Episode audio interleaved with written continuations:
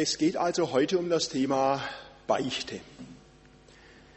Das ist mein Jahresthema, wie ich jedes Jahr ein Jahresthema habe und damit in unserem Verband hin und her predige. Die Überschrift heißt aber eigentlich nicht Beichte, sondern ein Zitat von Max Frisch hat mich da beschäftigt. Das heißt, ein Katholik hat die Beichte, ich habe bloß meinen Hund. Ein Katholik hat die Beichte, ich habe bloß meinen Hund. Jemand sagte mir, der das gehört hat, der hat bestimmt keinen Hund gehabt, der Max Frisch. Ein Hund hat er nie sagen, bloß Hund.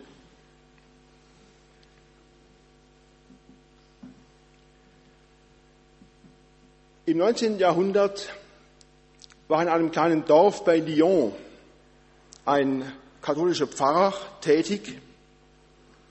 Ein Mann, der war offensichtlich nicht so sehr begabt. Er hat kaum die Examina geschafft, um Pfarrer zu werden. Und dann hat er auch noch diese kleine, gottlose und verwahrloste Gemeinde zugewiesen bekommen. Dieser schlichte Pfarrer macht nun Folgendes. Er beginnt die Schuld, den Unglauben seiner Gemeinde stellvertretend vor Gott zu bringen, zu bekennen. Und es geschieht ein Wunder. Dort in Ars bei Lyon in Frankreich entsteht eine Bußbewegung, die von diesem kleinen Kaff mit der Zeit auf ganz Frankreich ausstrahlt.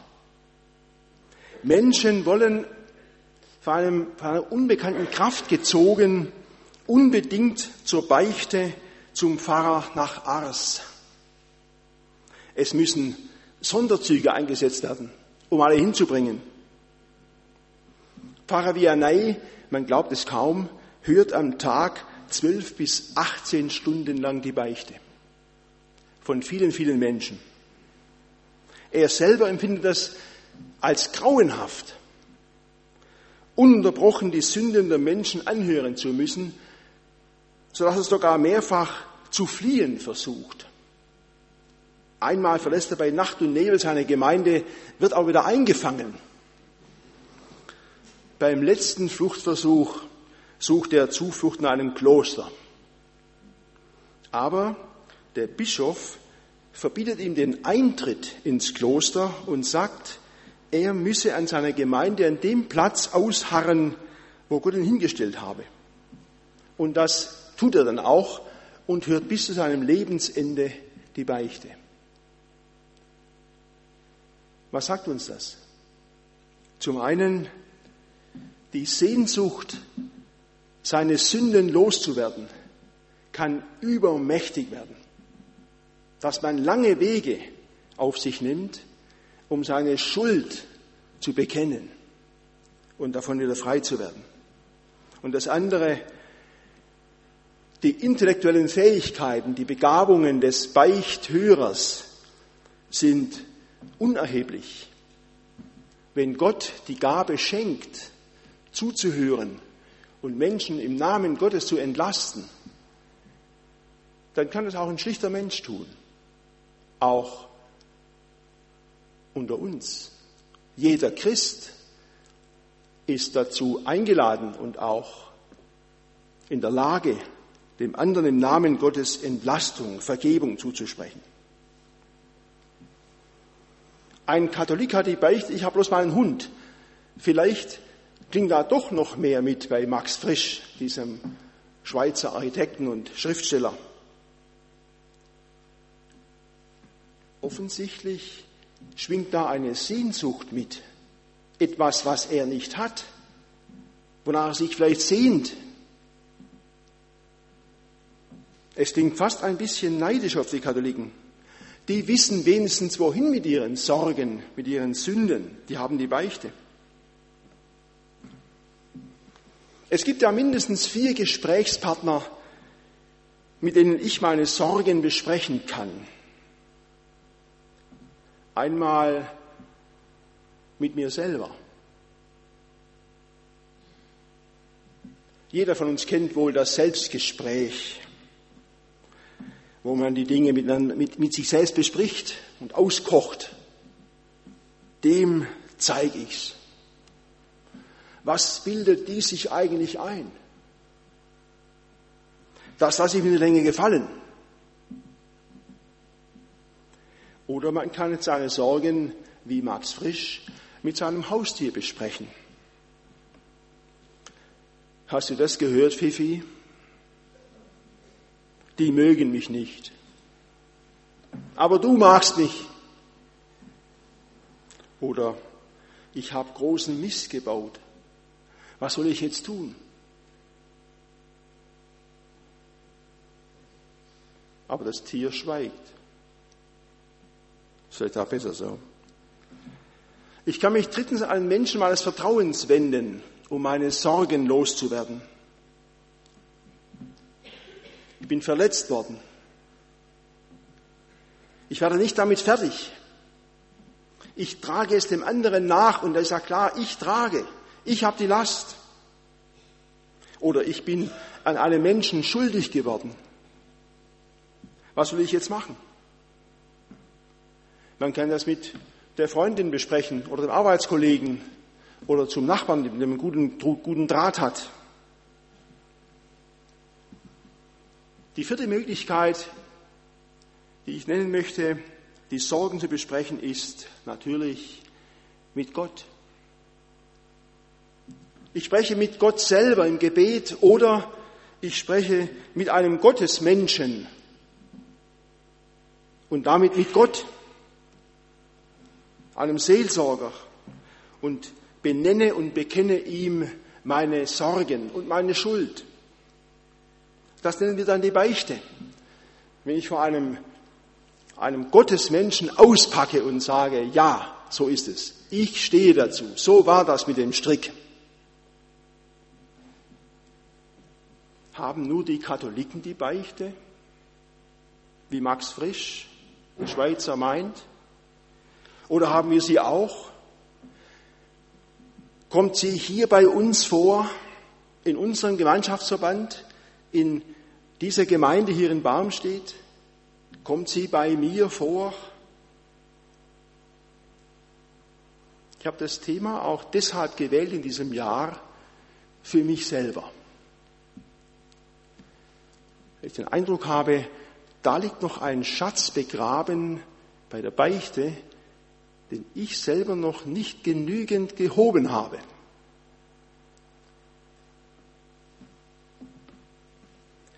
Bevor ich aber näher auf die Beichte eingehe, mache ich einen kleinen Umweg, einen Zuweg vielleicht zu dem Thema und frage, was ist eigentlich der Clou des christlichen Glaubens? Was ist gewissermaßen das Alleinstellungsmerkmal des christlichen Glaubens? Möchte mich mal versuchen an dieser Flipchart.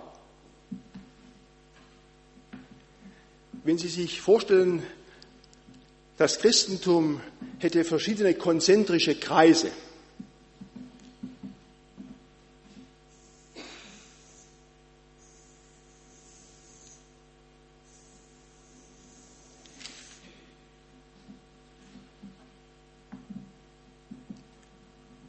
Und jetzt müssen wir überlegen, was gehört in den Mittelpunkt und was gehört vielleicht eher an den Rand. Was ist wichtig oder am wichtigsten und was ist durchaus auch dran, aber nicht ganz so wichtig. Was würden Sie ins Zentrum schreiben? Predigt ist leider monologisch angelegt, deshalb muss ich jetzt die Antwort selber geben. Oder es dauert viel länger als vorgesehen. Vielleicht würde jemand reinschreiben, das Wichtigste am Christentum ist Versöhnung. Versöhnung. Und sich berufen auf 2. Korinther 5, wo Paulus schreibt, Gott war in Christus und versöhnte die Welt mit sich selber und rechnete ihnen ihre Sünde nicht zu und hat unter uns aufgerichtet das Wort von der Versöhnung. Also Versöhnung. Ich schreibe dies mal stoffsammelnd an den Rand. Ein anderer sagt vielleicht, ich würde ins Zentrum schreiben, das Wichtigste des Christentums ist, Frieden zu haben mit Gott. Ein Klassiker auf dem Buchmarkt, allerdings etwas verblichen, war mal das gleichnamige Buch von Billy Graham. Frieden mit Gott. Und wer sich diesen Begriff in das, ins Zentrum schreiben möchte, denkt vielleicht dann auch in einem Paulus Römer 5, wo er schreibt, der Apostel Paulus, da wir nun gerecht geworden sind durch den Glauben, haben wir Frieden mit Gott durch unseren Herrn Jesus Christus. Also Frieden.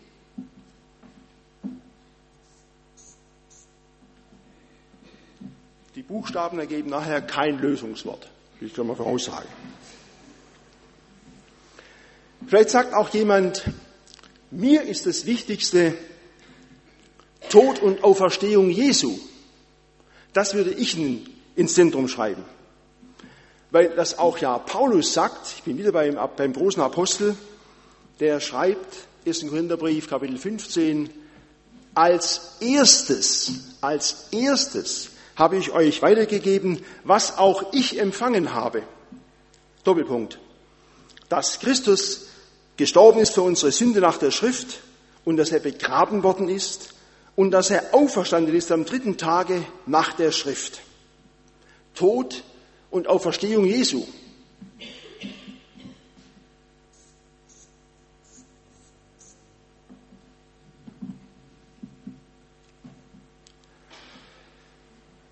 Vielleicht bündelt sich das Ganze in einem einzigen Symbol. Natürlich, da bündelt sich's.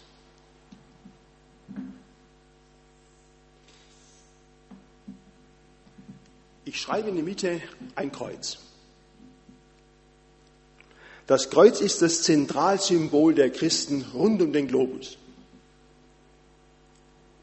Es zeigt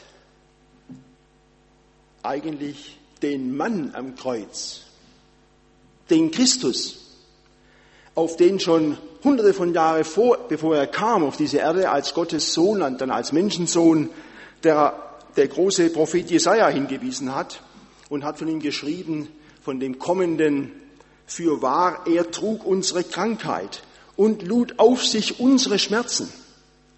Er ist um unsere Missetat willen verwundet und um unsere Sünde willen zerschlagen. Die Strafe liegt auf ihm, auf dass wir Frieden hätten.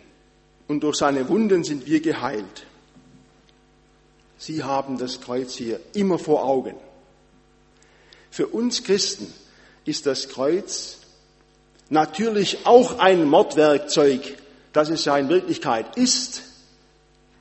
Es sind unzählige von den Römern gekreuzigt worden. Aber dieses Kreuz zeigt, das ist der Christus für mich. Jesus starb für mich. Und das Kreuz zeigt, Jesus übernimmt meine Sünde. Das, was mich eigentlich trennt von Gott, das übernimmt Jesus. Welch ein Handel. Luther spricht von einem Tausch. Er nennt einen seligen Tausch. Christus nimmt auf sich, was mich betrifft, und gibt mir, was er hat, den Himmel. Gott hat den, wieder Paulus, 2. Gründerbrief, Gott hat den, der von keiner Sünde wusste, für mich zur Sünde gemacht, damit ich in ihm die Gerechtigkeit Gottes würde, die ganze, die ganze Qualität Gottes bekomme. Das alles ist im Kreuz drin. Oder Gott hat den Schuldbrief getilgt der mit seinen Forderungen gegen uns war und hat ihn weggetan und an das Kreuz geheftet.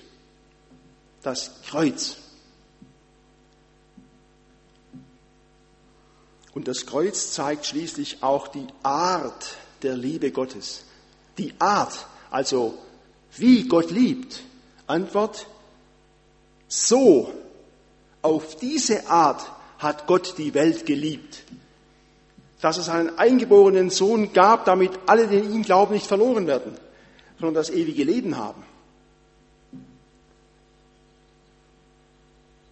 So hat Gott die Welt geliebt. Deshalb im Zentrum steht, zumindest bei meinen Kreisen, ein Kreuz. Paulus sagt, ich will gar nichts wissen unter euch. Ich will euch gar nichts anderes verkündigen. Ich bringe euch gar nichts anderes mit als das Kreuz, als den Gekreuzigten. So schreibt er dann die Korinther, ich hielt es für richtig, unter euch, man beachte, nichts zu wissen als allein Jesus den Gekreuzigten. Das ist also der Clou. Das ist das Herzstück unserer Verkündigung. Der für uns gekreuzigte Jesus Christus. Dass hier kein Kruzifixus, kein Gekreuzigter hängt. Das bezeichnet dieses Kreuz als Auferstehungskreuz. Unser Gekreuzigter ist auferstanden, der lebt. Also das ist das Herzstück unseres Glaubens. Das ist unser Grundthema am heutigen Sonntag im Gottesdienst. Land auf, Land ab. Christus der Gekreuzigte. Das ist das Thema am Dienstag im Hausbibelkreis und am Donnerstag im Bibelgespräch und am Freitag in der Jugendarbeit. Jesus Christus der Gekreuzigte.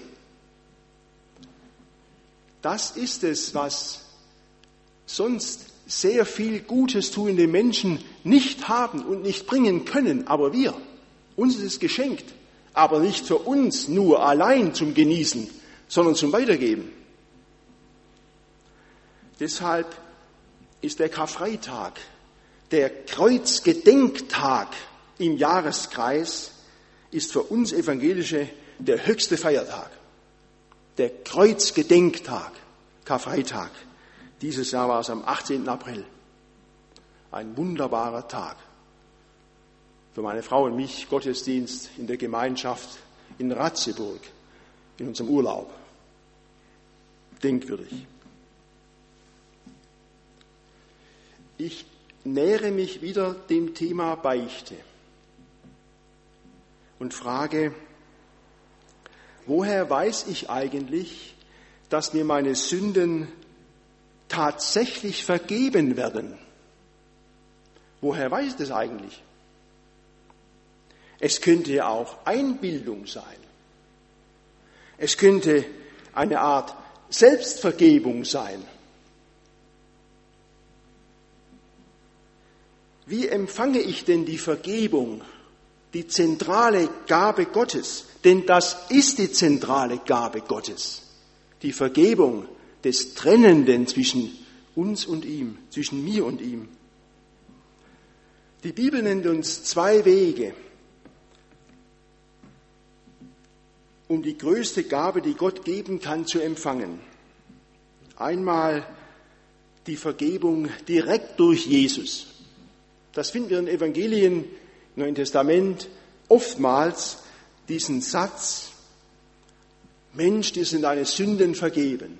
Oder zu jener Frau am, am Jakobsbrunnen, wo sind Sie, Frau? Hat dich niemand verdammt, obwohl du gerade im Ehebruch ergriffen worden bist? Hat dich keiner verdammt? Sie antwortete, niemand, Herr. Und Jesus sprach, so verdamme ich dich auch nicht. Geh hin und sündige hinfort nicht mehr. Welch ein Wort der Befreiung. Das eine, Vergebung empfange ich durch Jesus. Das andere, Vergebung empfange ich im Namen Jesu durch meine Mitchristen. Da sagt Jesus am Ende des Johannesevangeliums, kurz vor seiner Himmelfahrt zu den Jüngern, welchen ihr die Sünden erlasst, denen sind sie erlassen. Und welchen sie behaltet, denen sind sie behalten.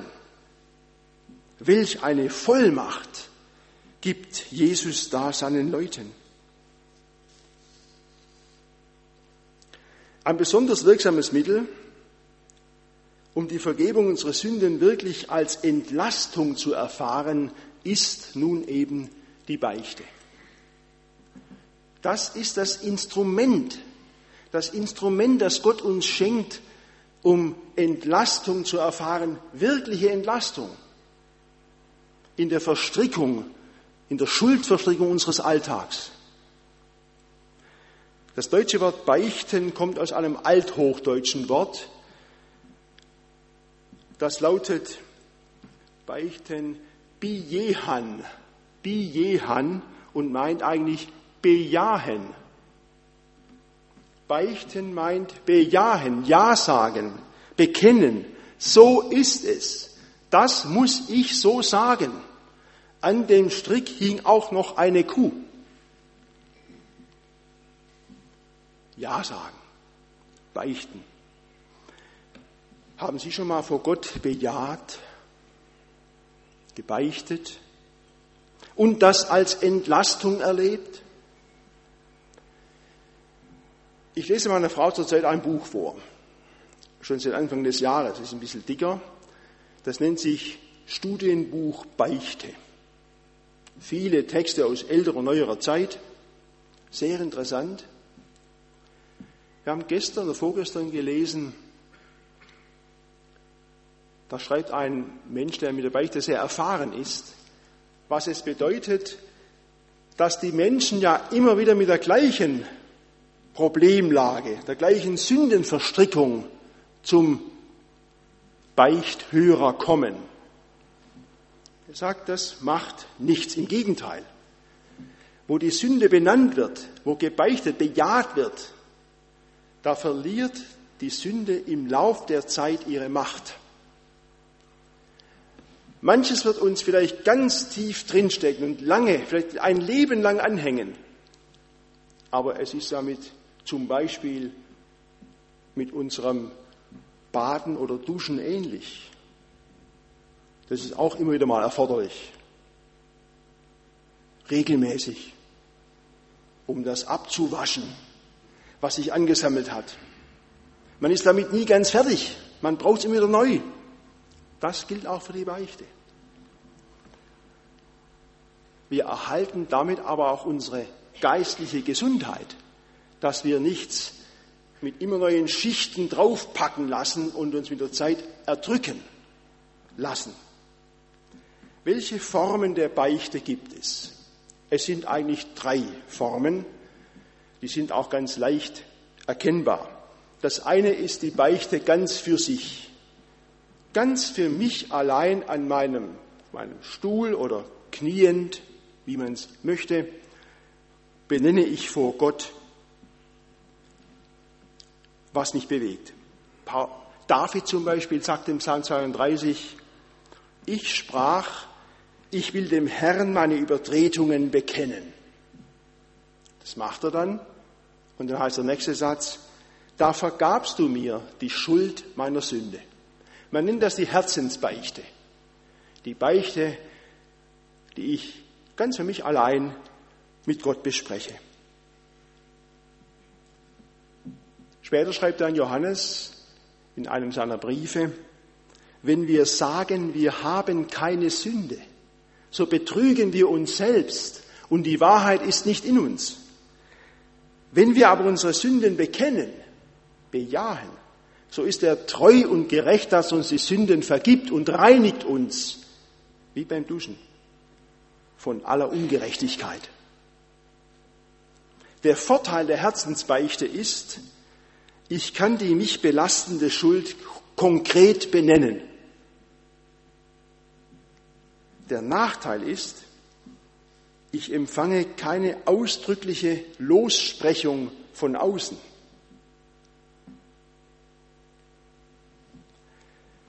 Die zweite Form der Beichte ist die allgemeine Beichte. Wir kennen das wahrscheinlich von unseren Abendmahlsfeiern mit der ganzen Gemeinde.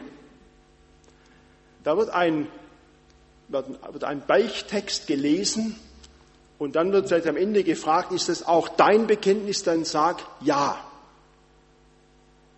Bejahen. Der Vorteil der allgemeinen Beichte, der gottesdienstlichen Beichte ist, ich bekomme den Zuspruch der Vergebung. Dir geschehe, wie du glaubst. Im Namen Gottes vergebe ich dir deine Sünde. So darf dann die Gemeinde hören. Der Nachteil ist natürlich der, ich bleibe bei der allgemeinen Beichte gewissermaßen eben im Allgemeinen. Es ist eine Formulierung dann für alle. Die nicht konkret belastende Schuld wird nicht konkret benannt. Und dann gibt es drittens noch die Einzelbeichte, manchmal auch Ohrenbeichte genannt, also persönlich bei einem Seelsorger. So wie es mal Jakobus schreibt, bekennt einander eure Sünden. Der Vorteil ist klar.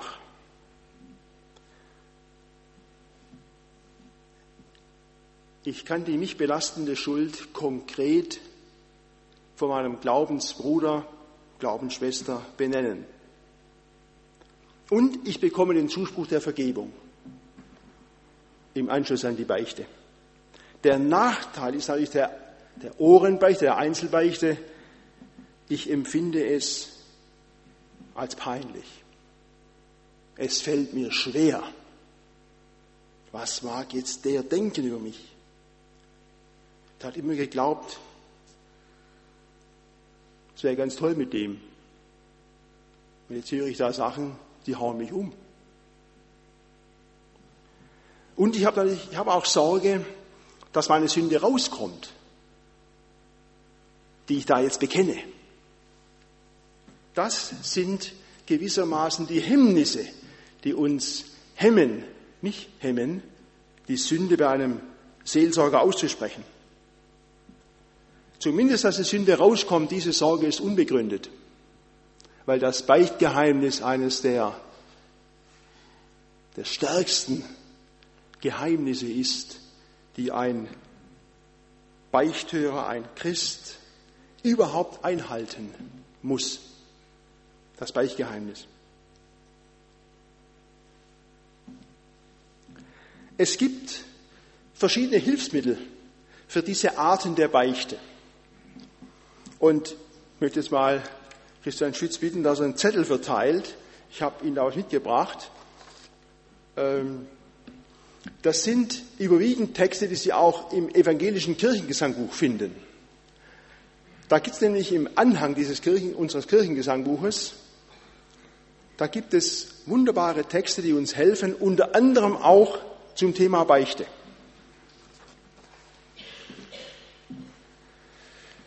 Während des Austeilens möchte ich Ihnen noch etwas vorlesen, was ich in der Landeszeitung gefunden habe.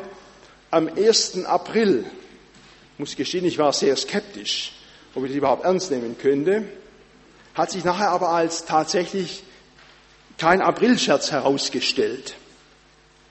Überschrift Fahrender Beichtstuhl kommt nach Kiel. Das Beichtmobil des weltweiten katholischen Hilfswerkes Kirche in Not kommt in die Landeshauptstadt. Am Mittwoch und Donnerstag, 9. und 10. April, macht der fahrende Beichtstuhl von 10 bis 18 Uhr auf dem Asmus Bremer Platz nahe dem Rathaus Station. Der geistliche Assistent von Kirche in Not, Pater Hermann Josef Hubka, steht dort Passanten für Glaubensgespräche und seelsorglichen Rat zur Verfügung. Katholiken können bei ihm die Beichte ablegen. Katholiken, andere nicht. Das ist das Besondere bei den Katholiken. Und das Sakrament, das Sakrament der Buße empfangen. Bei dem Mobil handelt es sich um einen zum fahrenden Beichtstuhl umgebauten VW-Bus. Das im Mai 2013 eingeweihte Fahrzeug ist bereits das zweite seiner Art. Hier ist es abgebildet. Fahrender Beichtstuhl.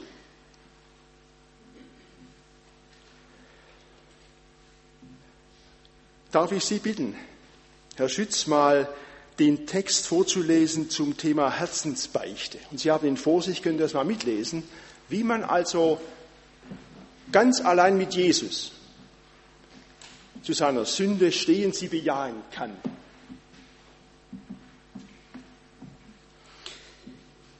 Die Herzensbeichte. Nummer 794 im evangelischen Gesangbuch. Vater im Himmel, was kann ich dir sagen, was du nicht schon weißt?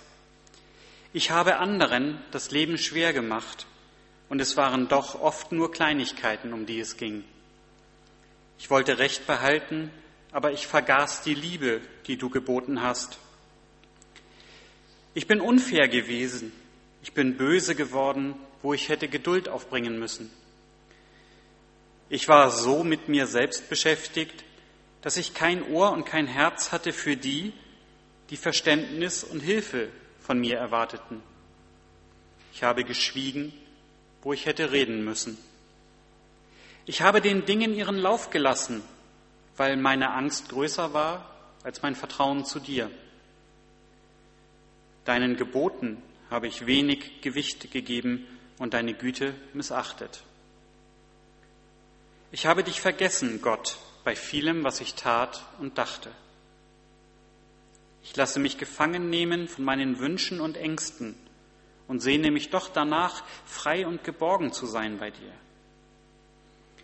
Herr, ich bin erschrocken, wie schwierig es ist, im Alltag aus dem Glauben an dich zu leben. Ich bekenne dir mein Unvermögen und meine Schuld. Herr, erbarme dich.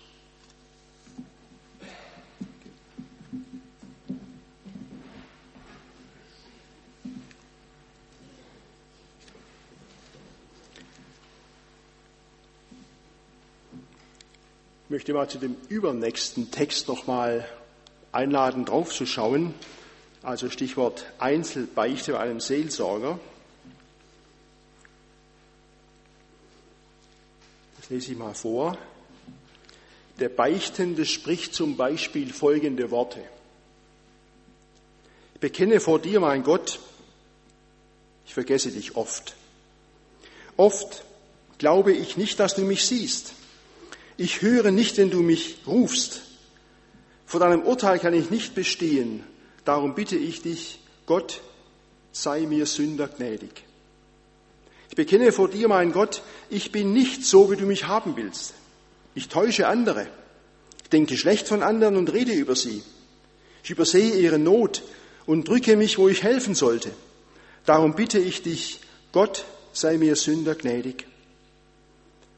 Ich bitte dich, mein Gott, lass mein Leben nicht verderben. Bring es zurecht. Richte mich auf, wenn ich den Mut verliere. Rette mich, wenn ich verzweifle. Hilf mir deiner Gnade zu vertrauen. Und dann in der Einzelbeichte die Lossprechung. Wenn wir also plötzlich mal vielleicht Beichthörer werden, können wir hier eine Hilfe erfahren, wie man dann dem Bejahenden, dem Beichtenden den Zuspruch geben kann. Du kannst gewiss sein, dass die Vergebung, die dir zugesprochen wird, Gottes Vergebung ist. Denn Christus spricht, wie mich der Vater gesandt hat, so sende ich euch. Nehmt hin den Heiligen Geist. Welchen die Sünden erlasst, denen sind sie erlassen.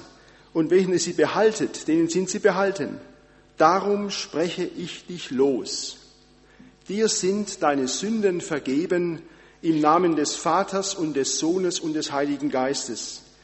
Der allmächtige Gott, der dir alle deine Sünden vergeben hat, gebe dir Kraft, nach seinem Willen zu leben. Geh hin in Frieden. Amen.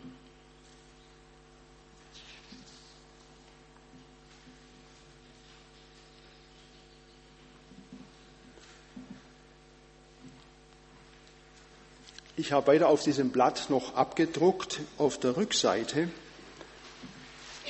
einen Ausdruck aus dem kleinen Katechismus von Martin Luther. Fragen zur Beichte. Und Sie wissen das und kennen das von mir, wer mich schon ein bisschen länger kennt, dass ich ein ganz großer Fan bin vom kleinen Katechismus, weil er in einer sagenhaft komprimierten, kurzen, klaren Weise zusammenfasst, worum es da eigentlich geht. Ich finde schon die Fragen ganz toll, will aber jetzt die Antworten dazu nicht lesen. Was ist die Beichte? Welche Sünden soll man denn beichten? Dann nochmal der Untersatz, welche sind das genau? Wie bekennst du deine Sünden vor dem Beichthörer? Luther nennt ihn den Beichtiger. Und wie geschieht die Lossprechung? Wenn Sie da mal draufschauen, können Sie sich vielleicht auch selber einstellen, sowohl zum Beichten als auch zum Beichthören und dann die Absolution, die Vergebung zusprechen. Sie haben als Christen alle die Vollmacht, anderen im Namen Gottes die Vergebung der Sünden zuzusprechen, wenn ein Mensch sie bekennt. Sie bekennt vor Gott und vor ihren Ohren.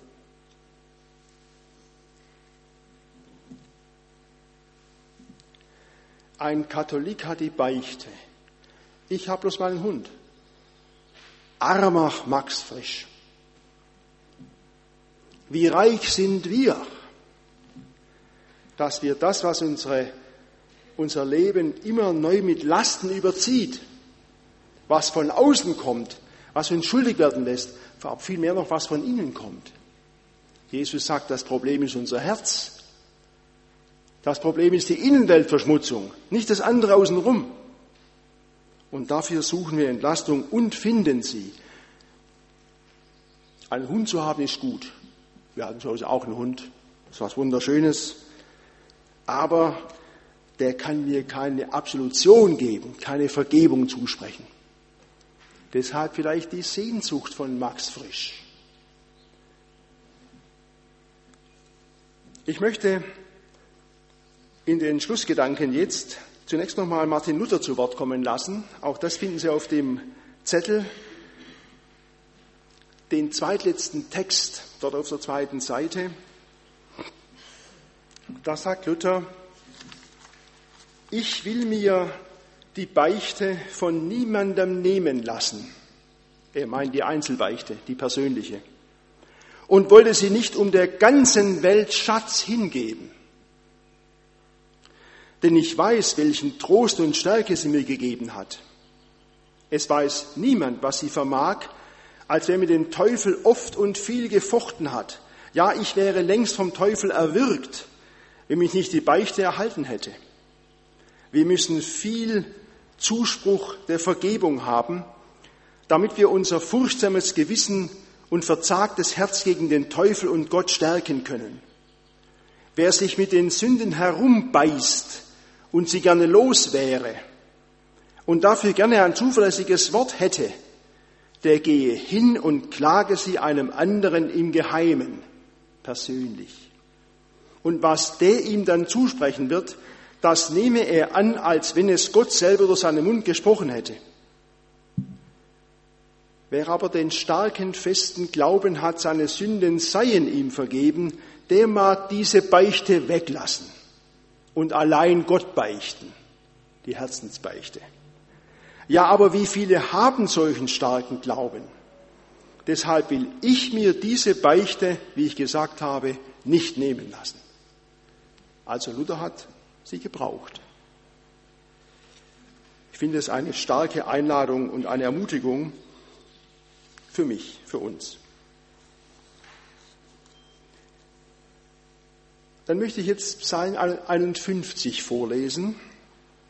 Das ist auch abgedruckt.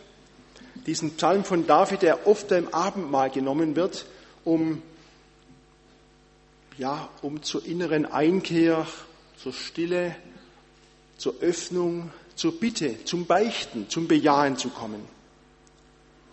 Ein Psalm Davids vorzusingen, als der Prophet Nathan zu ihm kam, nachdem er zu Bathseba eingegangen war diese Ehebruchgeschichte und Mordgeschichte. Gott sei mir gnädig nach deiner Güte und tilge meine Sünde nach deiner großen Barmherzigkeit. Wasche mich rein von meiner Missetat und reinige mich von meiner Sünde. Denn ich erkenne meine Missetat und meine Sünde ist immer vor mir. Und dann der wichtige Satz, an dir allein habe ich gesündigt und übel vor dir getan, auf dass du Recht behaltest in deinen Worten und rein dastehst, wenn du richtest. Siehe, ich bin als Sünder geboren und meine Mutter hat mich in Sünden empfangen. Siehe, dir gefällt Wahrheit, die im Verborgenen liegt und im Geheimen tust du mir Weisheit kund. Entzündige mich mit Ysop, dass ich rein werde. Wasche mich, dass ich schneeweiß werde. Immer wieder dieses Bild des Waschens. Lass mich hören Freude und Wonne, dass die Gebeine fröhlich werden, die du zerschlagen hast. Deshalb konnte Luther übrigens auch sagen, Buße, Beichte ist ein fröhliches Geschäft. Das ist nichts, wo man Trübsal bläst. Dass die Gebeine fröhlich werden, die du zerschlagen hast. Verbirg dein Antlitz vor meinen Sünden und tilge alle meine Missetat. Schaffe in mir, Gott, ein reines Herz und gib mir einen neuen, beständigen Geist. Verwirf mich nicht von deinem Angesicht und nimm deinen Heiligen Geist nicht von mir. Erfreue mich wieder mit deiner Hilfe und mit einem willigen Geist rüste mich aus.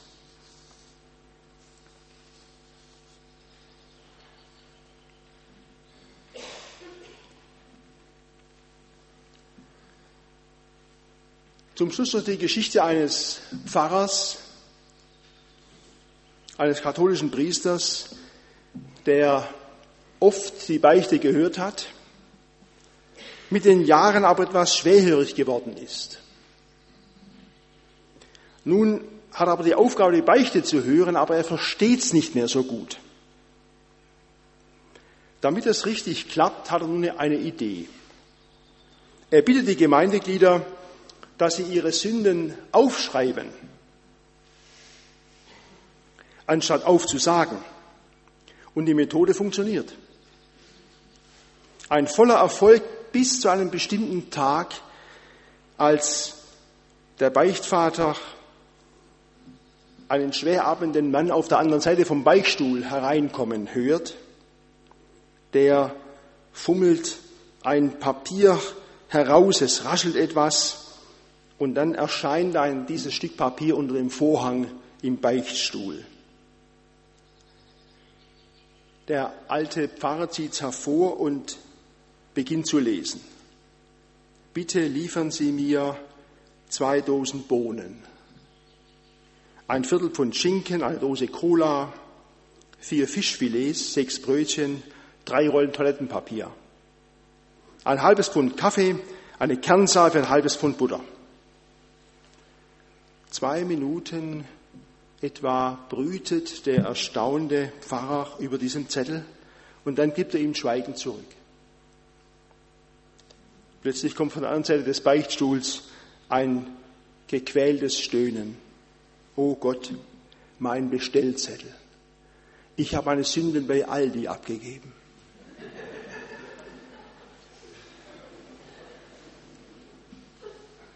Beichte. Bejahen. Ich habe ganz bewusst am Schluss diese etwas heitere Geschichte gestellt, um noch deutlich zu machen, Beichte ist ein fröhliches Geschäft. Beichte ist nichts zum Trübsalblasen. Beichte ist Befreiung. Beichte ist eine großartige Einladung. Ich lade ein, dass Sie selber bereit sind, wenn einer kommt und sagt, ich möchte mit dir mal über die Lasten meines Lebens sprechen, über das, was mir vermurkst ist, was schiefgelaufen ist, dass Sie nicht zurückschrecken, sondern sagen, das höre ich an als mit den Ohren Gottes und nachher auch die Worte finden, den Zuspruch, die Entlastung, die Vergebung Gottes zuzusprechen. Und ich lade Sie ein, sich selber auf den Weg zu machen, zu diesem Wasche mich rein, zu diesem Bekennen, Bejahen. Welch eine Befreiung, welch eine Einladung, welch ein Herzstück unseres Glaubens, der Christus in der Mitte der den Schuldbrief getilgt hat und ans Kreuz geheftet, damit er zwischen uns und Gott weg ist. Das dürfen wir in der Beichte immer wieder neu erfahren und den Zuspruch annehmen. Dazu segne uns Gott. Amen.